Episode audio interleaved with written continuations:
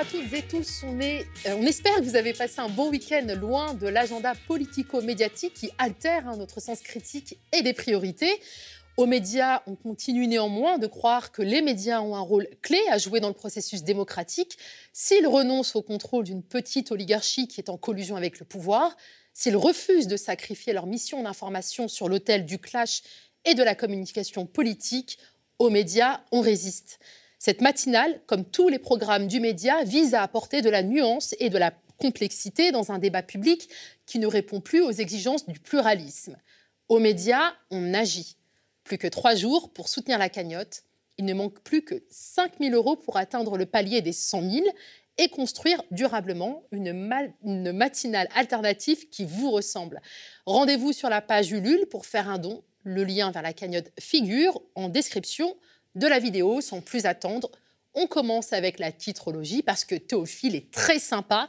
Il a passé en revue les unes de la presse française pour vous éviter hein, de le faire. Hein. et il restera avec nous pour commenter l'actualité aux côtés de Jemil, puis Taha.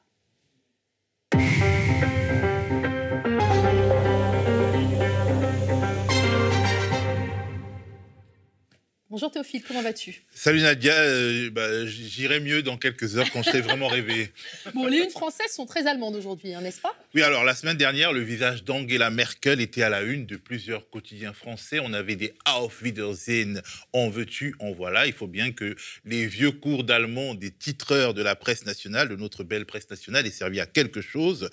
Eh bien, cette semaine, on voit apparaître le visage de Olaf Scholz, j'espère que je prononce bien, le leader du SPD, le Parti social-démocrate allemand donc, qui est bien parti pour former une coalition, pour former un gouvernement, enfin pour prendre le pouvoir, s'il parvient à créer euh, vraiment une coalition majoritaire. Parce que là-bas, c'est pas aussi simple qu'ici.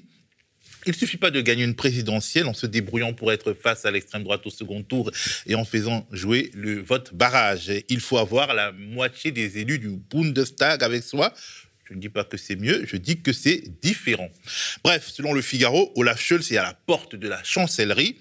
La Croix le décrit comme en quête d'une coalition et le Monde évoque le temps incertain des négociations en Allemagne. L'objectif est de trouver une formule avant la fin de l'année et j'imagine que les métaphores euh, euh, sur le Père Noël fleuriront à ce moment-là.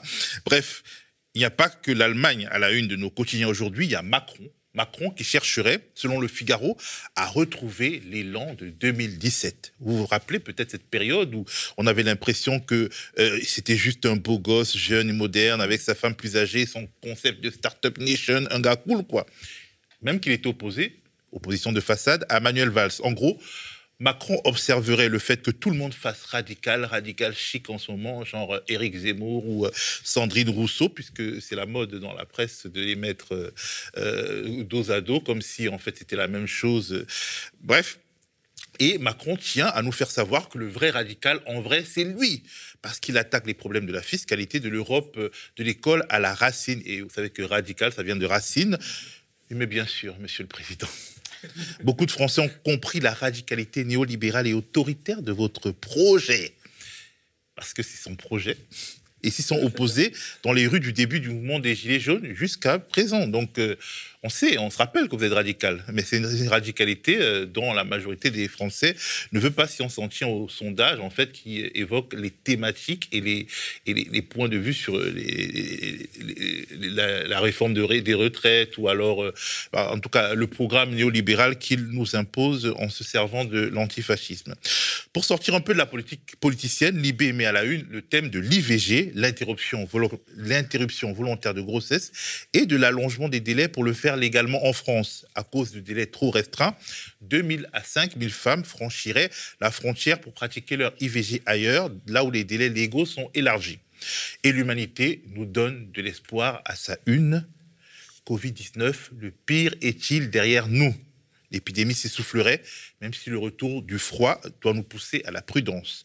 Bon, petite innovation aujourd'hui, hein, je voulais aussi évoquer quelques titres de la presse indépendante euh, en ligne qui se bat pour exister et qui réussit à sortir au quotidien des articles de qualité.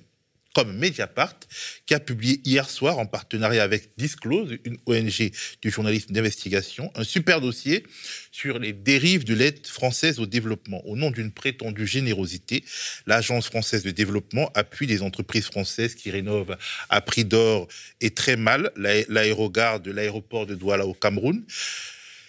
Elle perd de l'argent, l'AFD, en République démocratique du Congo, dans une plantation d'huile de palme dont les promoteurs sont accusé de meurtre et d'accaparement des terres. Mediapart sort aussi une enquête sur le soutien discret mais sans faille d'Emmanuel Macron, vous savez, le champion de la planète, à des projets pétroliers climaticides, qualifiés de climaticides par Mediapart, et des projets qui sont portés par Total ou en Ouganda. Pendant qu'en France, le groupe met à, l'arrêt, donc Total met à l'arrêt la raffinerie de Grand Puy au nom d'arguments faussement écolos. Mais on en a déjà parlé ici aux médias plusieurs fois. À lire aussi dans la presse indé un article de Bastamag sur l'augmentation préoccupante du nombre des familles menacées d'expulsion suite à la période Covid, qui est aussi une période de crise pour euh, les personnes les plus précaires. Et on peut aussi dire euh, une enquête de Street Press sur la prison de Nanterre, colonisée par les rats et les cafards, dans un contexte de surpopulation carcérale. Bah, c'est bien angoissant tout ça. Euh, alors, comme enfin, on essaie de prendre un petit peu cette habitude hein, de revenir sur la titrologie avec les sociaux, qui partagent avec nous euh, une actualité qui, selon eux, devrait faire la une. On a avec nous Jean ce matin. Est-ce que Jean, tu nous entends? Jean, est-ce que tu nous entends? Esprit et Voilà, c'est ça. Ça ressemble un petit peu à un thriller là. Oui, je pense qu'il est là. Salut Jean.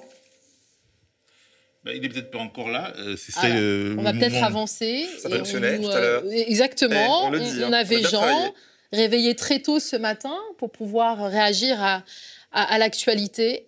On, on, fera un essai tout à l'heure On fera un essai, mais Gémile, tu as, vu les unes aussi. Je suppose qu'il y en a une qui t'a parlé. Euh, euh, en tout cas, moi, de, manière personnelle, j'ai été euh, quand même très, très intéressé par les articles de Mediapart, mhm. notamment sur l'aide publique au développement, l'Agence française de développement, parce qu'un des grands arguments d'une certaine pensée, c'est qu'en fait, voilà, ces pays, on les aide, ils ne, s'en sortent pas, on ne peut pas accueillir toute la misère du monde, et en fait, on se rend compte que derrière le discours, le discours faussement humanitaire, il y a des réalités hyper difficiles. C'est l'argent qui prédomine c'est les grandes entreprises qui, euh, avec l'État, finalement. En fait, l'aide au développement, c'est souvent une manière de. Ah bah, il y a Jean qui est là. Je suis là. Salut Jean. Oui. Alors comment tu vas? Comment tu vas? pas. Tu nous entends pas. là, nous on t'entend et tu nous entends pas. Ça y est, c'est bon. Ah, ah, parfait. Il y a un petit différé, mais je pense que c'est réglé. Alors, il faut que tout le monde sache, qu'on dise à tout le monde que c'est une pré-matinale, c'est-à-dire on est en train de router le fonctionnement de la matinale et bon, voilà, on est en train de tester notamment l'appel à des sociaux et à des abonnés euh, le matin pour qu'ils nous disent un peu ce que leur inspire euh, les unes de la presse et pour nous dire aussi quelle est leur actualité, leur actualité locale, leur actualité, euh, même leur état d'âme. Alors Jean, tu nous appelles d'où? J'appelle de Rennes. Euh, et j'avais envie euh, de, vous parler d'un sujet sur lequel on travaille ici, mais, en même temps, euh, ce que tu viens de dire sur Bastamag lui fait penser par rapport au, développement, et aussi ce qui, a été, dit sur les expulsions. là, ce dont je voulais vous parler, c'est un campement de, de, plus d'une centaine de personnes exilées, à côté de chez moi, là, sur le parc des Gailleuls, à Rennes, et sur ces, il y a plus de 45 enfants et qui vraiment survivent dans des tentes avec dans des conditions, vous imaginez, inacceptables. Et en Bretagne, même s'il fait beau très souvent, de temps en temps il pleut. Alors ils sont à plus de 600 mètres d'un point d'eau. Euh, comment prendre des douches, vous imaginez Bon, alors c'est ce qu'on a, commencé à regarder un petit peu avec les gens. C'est vraiment d'abord inacceptable pour les enfants. Euh, intéressant à soulever, c'est qu'il y a vraiment qu'un point qui reste euh, force pour les enfants, et je pense qu'on va travailler dessus. C'est la question de de l'énorme mobilisation des enseignants pour que tous les enfants soient scolarisés. Donc ça, c'est vraiment un élément intéressant euh, qui sont euh, à la marge de la légalité pour y arriver. Mais en même temps, vous imaginez, les gamins, ils rentrent dans le campement, euh, comment travailler sans table, sans électricité, vous voyez, à plat ventre dans une tente avec une lampe de poche, etc. Et même certains, parmi les plus grands, n'osent plus aller au collège ou au lycée par peur de raconter leurs conditions de vie, quoi. Hein Puis c'est aussi inacceptable pour les, parents. Les parents, ils vivent dans une peur permanente, quoi. Alors la peur des flics, qui passent une ou deux fois par semaine et qui à chaque fois euh, emportent quelqu'un. Et puis la peur de ne pas avoir de toit, dire ça jamais on va avoir un toit. Il y en a qui ont été expulsés et il y en a qui arrivent euh, de loin. Euh, peur de plus avoir à manger pour la famille. Enfin, c'est un truc, un quotidien vraiment. Peur que les enfants, on se disait tout à l'heure, soient pas scolarisés. C'est une peur des enfants, mais c'est aussi une peur des parents. Et puis il y en a eu il y a deux ans euh, parce qu'il y avait déjà un campement il y a deux ans, peur des agressions. Il y a des gens qui peuvent venir la nuit pour les agresser. C'est enfin inacceptable pour les bénévoles mobilisés. Alors, je vous cite quelques associations. Euh, Utopia 56, vous connaissez, mais il y a aussi euh, localement Un toit, c'est un droit. Il y a le planning familial, il y a le MRAP, etc. Et qui se retrouvent sur le terrain à assumer ce qui en réalité relève des responsabilités de la ville, de l'État, etc. Alors, il y a une délégation auprès de la ville que j'ai filmée d'ailleurs, il y a rien qui n'a rien donné. Euh, ils n'ont même pas euh, laissé parler euh, la personne exilée qui accompagnait la délégation. Il y a une délégation auprès de la préfecture de région que j'ai filmée aussi qui n'a rien donné. et puis, à chaque fois, c'est le même discours on ne peut pas faire plus. Alors, du coup, les associations, elles se retrouvent, elles n'ont plus le choix, elles se retrouvent dans l'obligation d'établir un rapport de force. C'est là qu'on en est, quoi. Si j'ai encore quelques secondes, je ne sais pas, vous, vous Je voulais juste faire un, lien avec ce qu'avait euh, dénoncé Tahaboua il y a quelques la première et la deuxième. On t'entend moins bien là, euh, Jean. Comment? On t'entendait moins bien là. Ouais. Vous m'entendez moins bien? Pourtant, je parle pareil. Non, là, c'est bon. c'est bon, c'est bon. Bon, oui, il disait, il avait dénoncé le fichage par l'extrême droite en, voilà, des personnes qui avaient appelé à une manifestation contre l'islamophobie et puis de nombreuses associations en mouvement. Je voulais juste signaler par rapport à ce que je viens de dire que sur Rennes, la plupart des bénévoles qui se mobilisent depuis de longues années avec les personnes exilées sont elles aussi fichées par l'extrême droite sur un site qui s'appelle Braise Atao, qui donne leur nom, leur profession, les qualifie de traîtres, donne leur téléphone, leur adresse, etc. Et ça a fait d'ailleurs l'objet d'un sujet dans le le journal du média du 9 avril 2018, vous voyez, c'est pas neuf. Le responsable du site, c'est Boris Lelay, et il, a été condamné là à 18 mois de prison. Ceci dit, c'est la troisième fois, il cumule déjà 6 ans de prison, mais le site reste ouvert, et lui reste réfugié au Japon, il ne risque rien.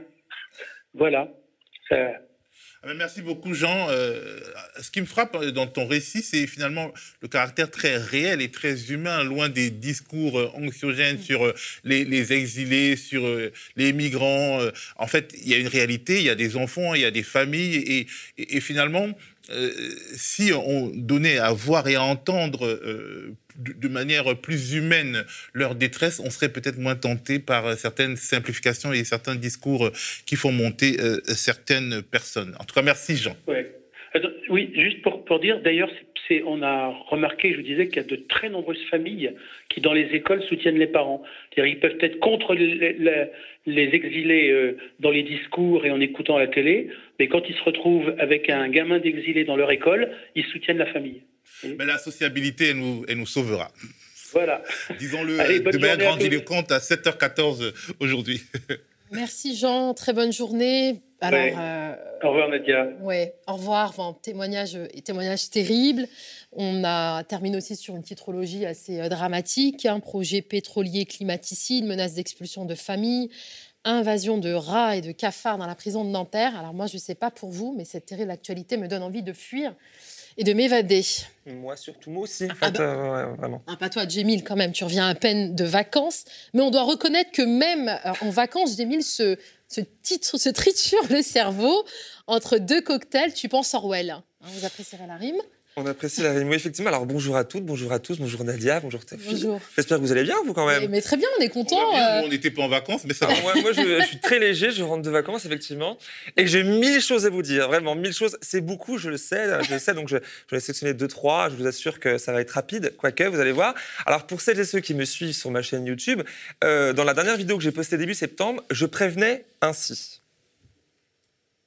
Je vais donc décrocher euh, en septembre euh, faudra pas prendre peur si je ne donne aucun signe de vie pendant quelques semaines. Euh, J'avais même prévu d'arrêter, de couper Twitter, voire d'abandonner mon téléphone pendant quelques temps. Alors, rentré là, il y a quelques jours à Paris, mes amis m'ont félicité. À coup de euh, incroyable, Jamil, t'as réussi ton pari, pas tweeté une seule fois, voix bravo, je pensais pas que tu réussirais. D'habitude, tu rates tout ce que tu entreprends, tout ça, tout ça. J'ai des amis comme Ouais, ça. hein, cool, hein. non, je déconne, bien sûr. hein, Il y a un peu d'humour dans ma chronique. Alors, effectivement, pas un tweet, pas une story, rien pendant 12 jours Et comment tu as réussi ce miracle grâce au vol de mon smartphone. Voilà, bon, euh, donc zéro mérite, hein, comme si l'univers s'était mis en ordre de bataille pour me forcer à atteindre cette déconnexion, cette coupure que je chérissais finalement en mon fort intérieur. Alors, après la colère matérialiste évidente hein, pour un occidental moyen qui a plus d'aisance à développer une relation avec un smartphone euh, qui te répond toujours sans te contredire, plutôt qu'avec une personne complexe et humaine.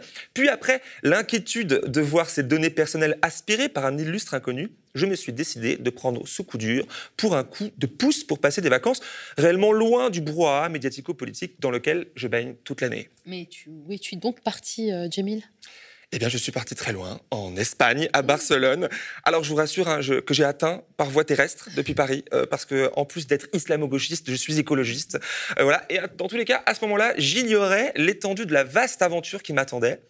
Moi, petit Français connecté, brutalement privé d'Internet dans sa poche. Alors, en Espagne, pas de passe sanitaire, c'est open bar. Tant que bah, tu portes correctement ton masque, tu te laves les mains et que tu ne roules pas de pelle aux voisins après avoir léché les barres du métro. Ça, c'est quelque chose qu'il ne faut pas faire en Espagne. hein, si- un De petit que c'est euh, une la pratique euh, hautement proscrite. Voilà. Alors donc pas besoin de brandir son smartphone connecté pour faire valider son QR code à chaque mouvement, comme c'est le cas chez nous en France d'ailleurs.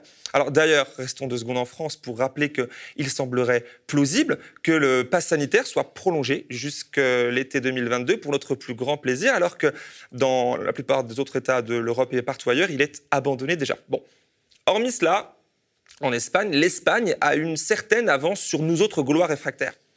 Euh, se rendre dans un restaurant, dans un café, ne nécessite donc pas de passe sanitaire, mais la possession d'un smartphone connecté, car sans lui, impossible de consulter la carte désormais inexistante en version euh, physique, papier, dans toujours plus de commerces. Et ce, même après, on me l'a confié, après le Covid, c'est rentré dans le... Dans, le- Les usages. dans la- dans les usages. Mm. Pareil pour visiter musées, parcs, églises et autres lieux touristiques. Une réservation en ligne et un e-billet à présenter depuis son smartphone et euh, sont requis. Acheter un ticket papier sur place est euh, une chose quasi impossible. Ça se fait plus de toute manière. Donc, si la massification du tourisme avait préparé le terrain, la gestion du Covid est venue confirmer le tout euh, numérique. Mais en même temps, tu pouvais réserver en ligne depuis un cybercafé et imprimer ton billet papier, non? Oui, mais comment payes-tu en ligne? Pas avec ta carte bancaire, dont la transaction est validée par une manipulation à opérer sur ton smartphone. Pareil d'ailleurs pour euh, accéder à ton boîte mail, ton compte Google, Twitter, Facebook depuis un ordinateur du coup étranger. J'étais en Espagne, un code de vérification d'identité par SMS. Bon, tout ça, un petit enfer un peu quand même, hein, que j'ai décidé d'affronter pleinement. Euh, journaliste d'investigation, qu'est-ce que vous voulez? Je demandais donc l'heure ainsi que mon chemin à des gens dans la rue qui me répondaient euh, bah, Google Maps, comme une évidence, comme une prolongation de ma condition d'humain. Voyez-vous, euh, c'était dans, mon bras, quoi.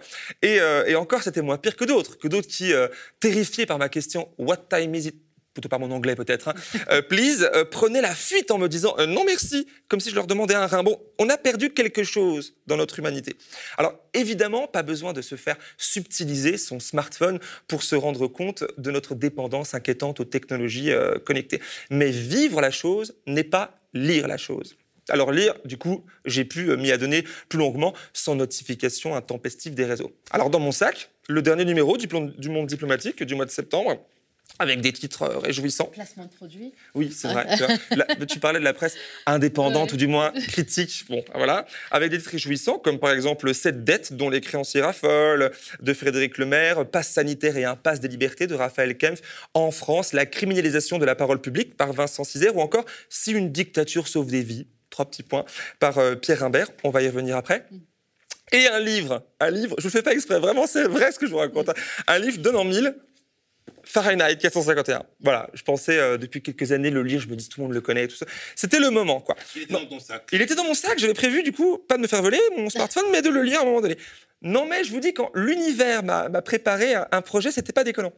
Alors, au gré de mes vacances, le long de la côte entre Barcelone et Valence, c'est sympa, eh bien, euh, de terrasses de café en plage de sable, mes yeux dévorèrent tantôt les pages de Ray Bradbury, tantôt celles du monde diplomatique, passant du livre au journal et inversement, tout en observant la réalité autour de moi qui s'animait comme pour valider l'application précise, quasi bah, chirurgicale de la fiction euh, et des nouvelles que je lisais alors. Alors, dans Fahrenheit 451, écrit en 1953, que je dois retenir, hein, bien avant notre époque finalement aujourd'hui, sont par exemple décrits ces petits coquillages que la femme du héros s'enfonce dans les oreilles pour s'isoler du reste du monde et se connecter aux murs écrans euh, qui, euh, dans sa tête, lui déversent des pubs, des infos creuses et euh, du divertissement abrutissant, captant alors tout son temps de cerveau disponible. À l'époque, cette description dystopique, quand même, hein, paraissait totalement folle et improbable. Alors qu'aujourd'hui, ça décrirait presque exactement notre société toujours plus connectée, peuplée d'humains,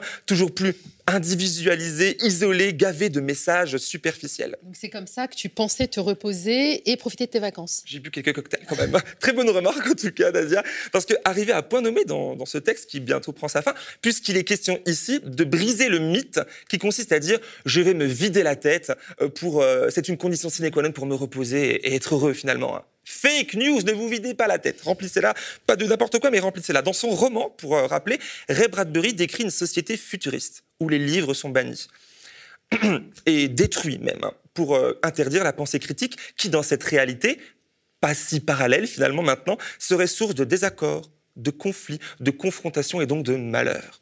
Ce doux projet dictatorial anti-haine, coucou Madame Avia, qui fait écho du coup... Euh, enfin, via le contrôle de la population, pardon, euh, qu'on pourrait ici résumer par tous pareils, tous heureux, qui fait écho à l'ignorance, c'est la force, la guerre, c'est la paix, la liberté, c'est l'esclavage, de 1984, du coup, de George Orwell, est alors politiquement justifié par un chantage à la sécurité. Exactement. Vous voyez donc là où je veux en venir, car pour que la fiction soit dépassée par la notre réalité, finalement, il n'y a qu'un pas, qui est déjà bien entamé.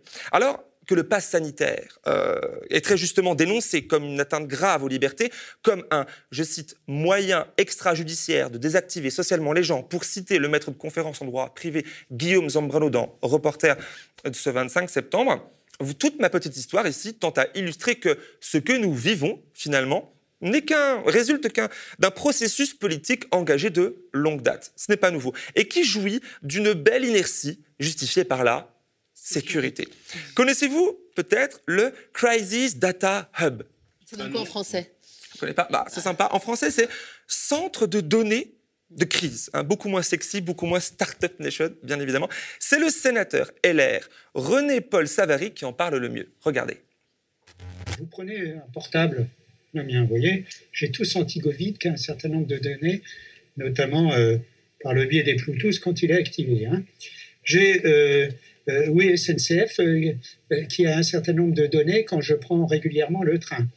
si je suis en voiture, j'ai Waze qui me dit où je suis. Et tout cela, ces applications sont des données de géolocalisation. Si vous passez un test, c'est l'application SIDEP. Quand vous faites votre vaccin, c'est une autre application. Mais il n'y a pas d'interopérabilité entre ces différentes applications. Et elles ont toutes une part de nos données personnelles. Ce que l'on propose simplement, c'est en cas de crise, qui cette interopérabilité, qui permet de cibler les personnes vulnérables, prendre des mesures euh, qui euh, les concernent et qui évitent des mesures de confinement global, qui protègent beaucoup mieux et qui fait qu'au global, on aurait moins de morts. Le projet du gouvernement est donc euh, que le gouvernement français puisse centraliser toutes nos données personnelles entre ses seules mains. On devrait lui faire confiance pour des raisons de Sécurité. c'est pour notre bien, de toute ah ben, tout à fait. Mais attention, en, période de crise seulement, hein, c'est-à-dire euh, ben, constamment, puisque nous sommes constamment euh, en état d'urgence depuis, de coup permanent depuis 2015. C'est donc le projet de copier la Chine. Et je n'exagère rien, puisque euh, ben, là j'ai quelques exemples issus du texte qui a été récemment discuté au Sénat, pioché par Pierre Rimbert dans Le Monde Diplo de septembre. Alors je vais vous en dire quelques-uns. Il dit Les sénateurs dévoilent soudain leur grand dessein le contrôle des déplacements, bracelets électroniques pour contrôler le respect de la quarantaine, désactivation du pass des transports en commun, euh, détection automatique de votre plaque d'immatriculation par les radars dans la rue, portique de contrôle dans les magasins, caméra thermique dans les restaurants, GPS activé obligatoirement de votre smartphone dans votre téléphone, et tout ça et tout ça. Le contrôle de l'état de santé aussi, via les objets connectés, dont l'utilisation serait ceci, euh, cette fois-ci pardon, rendue obligatoire et dont les données seraient exploitées à des fins de contrôle. Et pour euh, finir en beauté, le contrôle des transactions, euh, permettant par exemple de détecter un achat à caractère médical pouvant suggérer soit une contamination, soit un acte de contrebande en période de pénurie, ou encore la poursuite illégale d'une activité professionnelle en dépit des restrictions. Cerise sur le gâteau, dit-il, les pénalités seraient prélevées instantanément sur nos comptes bancaires. Ah ben ça c'est du joli, hein. on a envie de laisser se recoucher. Black Mirror ne casse bien se tenir. Le temps, alors moi ce que j'analyse c'est que le temps des dictatures euh, armées comme ça avec un gros moustachu qui crie très fort euh, semble révolu. Euh, les technologies nous permettent désormais une version soft des dictatures, en apparence soft bien sûr puisque c'est très violent où chacun et chacune est appelé à être à tour de rôle eh ben, victime et bourreau. Euh, difficile de conclure hein, sur une note positive. Je suis navré, mes chers amis. Heureusement que tu es souriant. Je il faut quand même garder le sourire, voilà. Tellement l'étau se resserre un peu partout, euh, ou presque de la même manière. Rappelons peut-être juste que ce sont des hommes et des femmes qui pensent, qui écrivent et qui votent des textes de loi qui ensuite conditionnent nos vies. Et qu'en boudant élections et investissements, surtout peut-être politique personnelle, ça ne risque pas de s'arranger. Allez, vivement les prochaines vacances où je continuerai à lire bien loin de mon smartphone connecté. Merci Jamil pour cette belle prose. Hein. C'est à la fois poétique et apocalyptique. Et en parlant euh. Et surtout apocalyptique, c'était quand même, c'était quand même joliment, joliment dit. En parlant d'apocalypse, les élections législatives en Allemagne ont des allures de fin du monde. Hein pour le CDU d'Angela Merkel. Les élections législatives se sont déroulées dimanche 26 septembre dernier et Angela Merkel va tirer sa révérence. Selon les derniers sondages, le SPD arrivera en tête avec 25,7% des suffrages devant la CDU de l'ex-chancelière qui est lui crédité de 24,1%. Olaf Scholz, tu valides? Bah, je ne sais pas, j'imagine. Olaf Scholz, le leader du SPD, pourrait donc être le futur chancelier, mais rien n'est moins sûr tout dépendra euh, des, différentes coalitions qui pourraient sortir de ce moment politique. Alors l'Allemagne va-t-elle s'inscrire dans une logique euh, de euh, continuité des années Merkel? Ira-t-on vers plus ou moins d'orthodoxie budgétaire? Irving Maggi a interrogé Maggi, il va me tuer, Irving Maggi a interrogé l'économiste Bruno Amable pour discuter des différentes perspectives qu'offrent ces dernières élections législatives. On écoute. Angela Merkel, euh, elle sort de la, scène politique, donc euh, c'est effectivement un problème pour son héritage. C'est-à-dire qu'elle laisse un parti qui, là, vient d'obtenir son plus mauvais score euh, de toute son histoire. C'est assez curieux. Quoi. Les louanges qu'on lit dans la presse française sur Angela Merkel sont assez étonnantes quand on voit le résultat, d'abord quand on fait le bilan de ce qu'elle a fait, et surtout quand on voit le résultat de, de la de sa succession. Pour le reste, euh, la performance économique de l'Allemagne, elle est euh, bonne sans être euh, fantastique. sur le plan européen, elle n'est pas bonne du tout. C'est-à-dire que elle a, euh, enfin, c'est quand même la personne qui a transformé la crise grecque en une crise de l'euro, quoi. C'est quand même assez euh, fantastique. Pour l'Europe, tout va dépendre en fait de la situation allemande, parce que le fait que le SPD ait gagné les élections au sens où il est arrivé euh, en tête ne veut pas nécessairement dire que Olaf Scholz sera le chancelier, mmh. parce qu'il y a plusieurs coalitions qui sont possibles. Il y a trois coalitions au moins qui sont possibles, enfin il y en a trois. Il y a euh, la reconduction de la grande coalition qui est SPD-CDU, euh, mais avec une hiérarchie inversée. Euh, il y a la coalition SPD, Vert et FDP, les libéraux. Le FDP, ce sont les libéraux donc mhm. c'est un parti euh, de droite libérale assez classique, baisse d'impôts, euh, favoriser euh, les entreprises, politiquement en politique internationale atlantiste, voilà, c'est un parti libéral assez assez classique. Mais il y a aussi une autre possibilité arithmétiquement qui est possible, qui est une coalition entre la CDU, les Verts et le FDP. En gros, ça va être un jeu, euh, ça va être un jeu de négociation. Qu'est-ce que ça signifie pour l'Europe? Euh, Alors, peut-être pour la France dans l'Europe, c'est-à-dire que euh, tout va dépendre en fait des partenaires de la coalition et de, la place qu'auront les partenaires de la coalition. Mmh si jamais Christian Lindner, qui est le chef du, FDP, mhm. obtient le poste de ministre des Finances au sein d'un gouvernement de coalition à trois partis, il est clair que ça ne voudra dire rien de bon pour la France dans l'Europe. Il est clair que le FDP va avoir une position extrêmement dure vis-à-vis du respect des règles budgétaires et autres. Alors, SPD-CDU, c'est pas le plus probable, à mon avis, parce que euh, ça aurait l'avantage, si vous voulez, de n'être qu'une coalition à deux partis, donc c'est toujours plus simple. D'un autre côté, euh, c'est pas forcément ce que veulent ni, le ni la CDU, ni le, ni le SPD. La CDU mhm. pense peut-être se refaire une santé euh, plutôt dans l'opposition que dans la, que dans la qu'être un partenaire junior dans une dans une coalition qui est toujours une position difficile, comme on l'a vu pour le SPD lors des précédentes élections. Maintenant, euh, c'est probablement, euh, c'est un peu spéculatif, mais c'est probablement ce qui pourrait arriver de mieux pour la France, parce qu'en gros, ce serait euh, le changement dans la continuité, mais avec un rapport de force quand même un petit peu modifié, avec un SPD qui devient le parti dominant, et donc probablement un léger affaiblissement de de, la, tendance dure euh, au, sein mhm. de, au, sein de, la politique allemande vis-à-vis des règles budgétaires. On ne sera pas sur quelque chose de très à gauche, ça c'est certain. Euh, jusqu'à quel point ce sera euh, à droite, ça va dépendre du poids du FDP, ça va dépendre des concessions que sont prêts à faire les deux autres partis si jamais on est dans une configuration SPD, FDP vert. Si on est, il est clair que si on est dans une configuration qui, me paraît la moins probable, hein, franchement, euh, euh, CDU euh, vers FDP, là, il est clair que paradoxalement, on aurait un, malgré la, victoire du, SPD, on aurait un infléchissement à droite, clairement, sur le plan, au moins sur le plan de la justice sociale. On revient en France avec Taha. Bonjour Taha. Bonjour Nadia. Comment vas-tu? Ça va. Super. Ça va. Bon bah. Tu... Ouais. Mais ça se voit pas. Taha, il nous fait toujours des, révélations incroyables. Hein. Euh, les dernières en date du week-end dernier. Encore une affaire de violence policière. Hein. Cette fois-ci à Noisy-le-Grand. On regarde quelques images.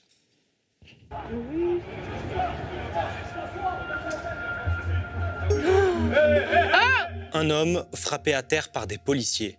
C'est une scène qui a fait le tour des réseaux sociaux. Nous sommes le 17 septembre dans la cité du Pavé Neuf à Noisy-le-Grand. Un homme est interpellé par des policiers, il est allongé au sol. Soudain, un autre policier s'approche de lui et lui assène un violent coup de poing et finit par un coup de pied. Ces images ont été filmées par des habitants du quartier et diffusées sur Internet. Elles ont suscité l'indignation sur les réseaux sociaux si bien que le compte de la préfecture de police de Paris a dû annoncer l'ouverture d'une enquête. Le jeune, frappé dans la vidéo, a 21 ans. Nous allons l'appeler Moussa. Face au scandale suscité par ces images, les syndicats de police affirment que cette séquence, à première vue accablante, est en réalité sortie de son contexte. Encore une fois, on est dans un cas de figure où on, extrait une toute petite séquence d'une séquence bien plus importante avec un contexte de tension extrême. Donc non, pour nous, il n'y a rien de, rien de choquant. Nous avons donc décidé d'enquêter pour faire la lumière sur ce qu'il s'est réellement passé nous avons réussi à nous procurer des images de vidéosurveillance que nous diffusons aujourd'hui en exclusivité. Ces images, nous les avons analysées en collaboration avec l'agence d'expertise indépendante Index. Cette analyse nous permet de reconstruire, image par image, l'intégralité de la séquence d'interpellation. Ces images ont été filmées par la caméra de vidéosurveillance située sur la place Louis Aragon. La scène débute à 21h01. Deux policiers sont en train d'escorter Moussa. La situation semble calme et Moussa n'oppose aucune forme de résistance. Il redescend de la rue quand soudain, il change brusquement de direction et amène Moussa derrière une colonne, précisément dans l'angle mort de la caméra de vidéosurveillance. Tara, est-ce que tu peux poursuivre, nous rappeler les faits, s'il te plaît? Alors, euh, ça se passe à Noisy-le-Grand. Noisy-le-Grand, c'est dans le 93. Euh, il faut euh, savoir que, en fait, ce qui se passe là, ça s'inscrit dans un contexte de harcèlement policier parce qu'on allait enquêter.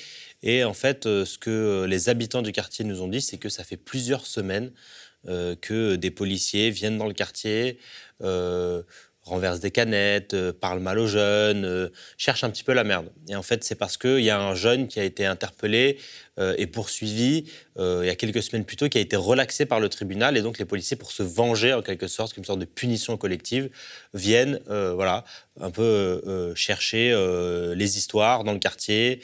voilà, jeter des canettes par terre, etc. Et donc ce soir-là, donc Moussa se fait interpeller pour outrage par le même agent qui l'avait interpellé il y a quelques semaines. Et donc, euh, voilà, il, est emmené, euh, il redescend voilà, cette, cette, rue sur la place Louis Aragon. Et euh, comme vous le voyez, brusquement, au dernier moment, les policiers l'amènent derrière une colonne et voilà, se mettent à le frapper derrière cette colonne. Et cette colonne, elle est pile poil dans l'angle mort de la caméra de vidéosurveillance de la place Louis Aragon. C'est clairement prémédité. en tout cas, elle est, ils ne peuvent pas ignorer la présence de, de cette caméra. Et euh, ce que nous disent les jeunes sur place, c'est que euh, évidemment les policiers connaissent les endroits des caméras, connaissent les angles morts des caméras de vidéosurveillance, et donc euh, on fait un décryptage dans, ce, dans cette enquête que, je vous invite à aller voir sur le site de Le Média TV ou sur notre chaîne YouTube. c'est que voilà, il va se prendre un certain nombre de coups. Les policiers dans leurs procès-verbaux, dans leur audition, expliquent que c'était pour pouvoir le menoter. Alors on voit au début de l'interpellation qu'il les suit. En fait, il n'est pas menotté, il les suit calmement, sans opposer de résistance. Ils auraient pu le menoter à ce moment-là.